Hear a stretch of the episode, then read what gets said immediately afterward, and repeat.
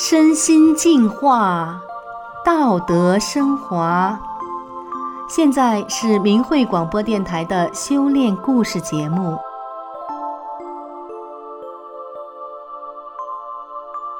听众朋友您好，我是宋阳。今天和大家分享的故事是：喜悦在葡萄收获时。故事的主人公崔莲是湖北江汉平原的一位农村妇女，他有一个和乐融融的家庭。平时除了正常的种田之外，他还种植葡萄贴补生活。崔莲在卖葡萄的过程中，遇到了各式各样的客人，经过不断的舍去求利益的私心，她迎来的是满满的收获和喜悦。今天就让我们一起来听听崔莲的故事。我住在湖北江汉平原的一个乡村，我很幸福，因为我们全家都修炼法轮大法，还有个五岁的外孙女，三岁的外孙，两个外孙多数时间住在我家，也都是修炼法轮大法的小弟子。小姐弟俩在大法慈悲宏大的法理下快乐成长，格外懂事。大女儿的婆家住在湖南，外孙以前都是我带着，去年才到了他妈妈那边去。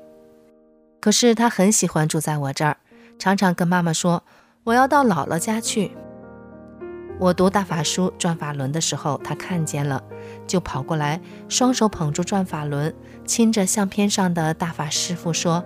师傅好。我读过书之后，他就提醒我说：“姥姥，这是大法书，要放好。”意思是不能随便放。外孙很爱背师傅的诗词，能背十九首师傅写的诗词。我的丈夫也修炼法轮大法。一天，他骑三轮车带我去几十里外的乡镇去买防鸟雀的葡萄网。从堤上回来的时候。车一下就翻在了蓄洪区安全堤的堤坡上，丈夫没事儿，我却被扣在了车厢里，左腿到处都是淤青色，但是没觉得疼，也不出血。第二天就去干活去了，一点儿也没误工。我平时除了正常的种田之外，还种了一亩二分田的葡萄来补贴生活。有一年雨期特别长，雨下的特别大。葡萄比往年产量还要少，但是比起别人家要好多了。这都是学大法之后不计较得失，只想着努力尽责工作才得到的成果。种植葡萄还要防鸟雀，需要用一张大网网住所有的葡萄树。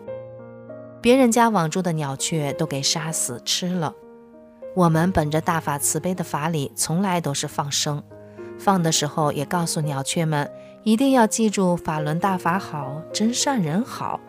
我还会说，你们今天被网在这里，虽然没吃到东西，饿着肚子，可是你们此生是来得救的，能听到大法的福音是最值得了。你们就高高兴兴的去吧。这样一说，这些鸟儿似乎也有了灵性，就叫着高高兴兴的飞走了。我平常除了种田之外，还种了一亩二分田的葡萄补贴生活。有一年的雨期特别长，雨下的特别大，葡萄比往年的产量还要少。二零一九年夏天卖了一个多月的葡萄，我是选在国道的树荫下摆的葡萄摊点，和邻镇大型葡萄园的种植户们连在了一起。那里路边摆着很多的葡萄摊点。每天一大早，丈夫就带着一三轮车的葡萄，把我送到二十多里外的目的地。卸下货之后，他就开车回家了，我就开始卖葡萄。来买葡萄的都是南北过往车辆的人，大多是青年男女。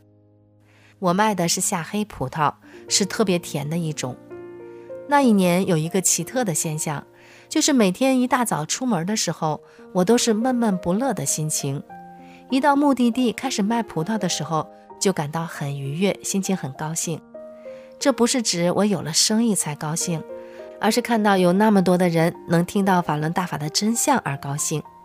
因为一有人走到我的葡萄摊前，我第一念就想着他是来听真相的，我总是带着满脸的喜悦迎送客人。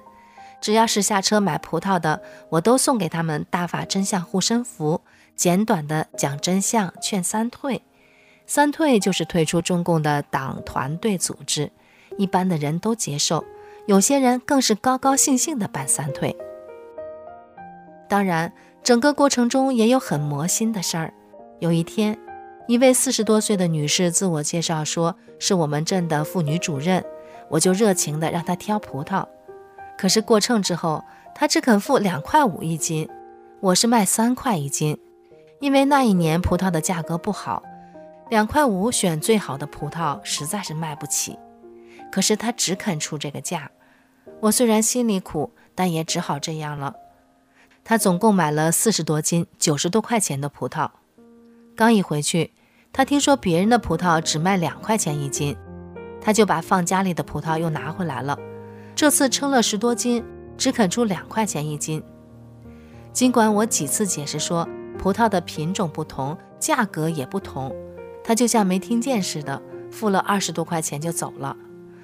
当时我就觉得人间冷漠，世态炎凉，心里一阵阵的发酸。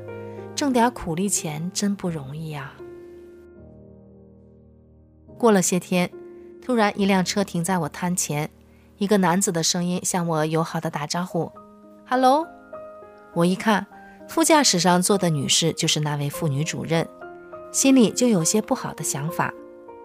我抢着说：“今天的葡萄差些呢。”他爽快地说：“差些就差些了，没事儿。”他还指着开车的男子说：“这是我先生。”我们这位在那头就要买葡萄，我说就到那个婆婆那里去买嘛，就把她给拉到你这来了。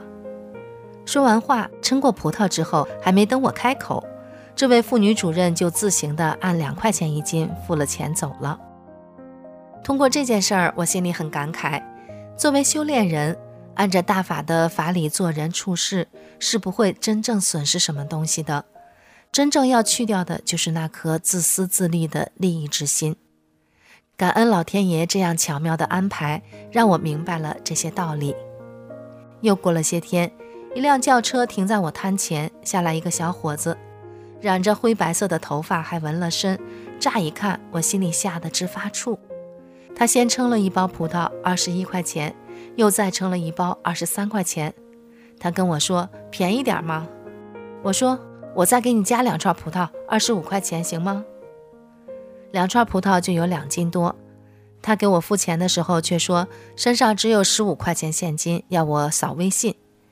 于是他又用微信付了十块钱，我帮他把两大包葡萄抱上了车。他把车一启动，说了声谢谢啦，就走了。等他车启动的时候，我才猛然想起来，他还没付先称的第一包的钱，二十一块钱呢。但是车已经开走了，我心里十分沮丧。想着自己怎么这么窝囊，这样就被别人给算计了，心里真是愤愤不平。当时我脑子里翻江倒海的，就连葡萄也没人来买了。我时不时的又自己劝自己，想这么多干啥？随他去吧，不就损失点钱吗？可是想完了又翻出来了，就这样折腾了一个多小时，这才猛然想起来，我是修炼人呢，天底下哪有偶然的事儿？说不定是我以前欠人家的呢，今天就用这种形式还了，这不是大好事吗？欠债要还嘛，不然怎么能达到修炼圆满的目标呢？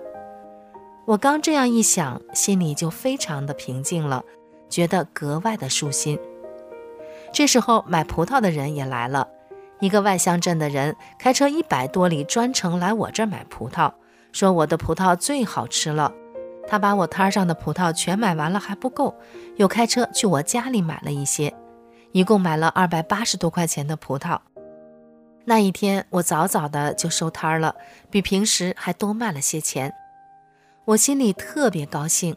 修炼真好，大法师傅教导我们，把日常生活当中的一切得失都要看淡。真的，真正能做到坦然而舍，经过不断的舍去求利益的私心之后。迎来的就都是满满的喜悦和收获。听众朋友，今天的故事就为您讲到这里，我是宋阳，感谢您的收听，我们下次再见。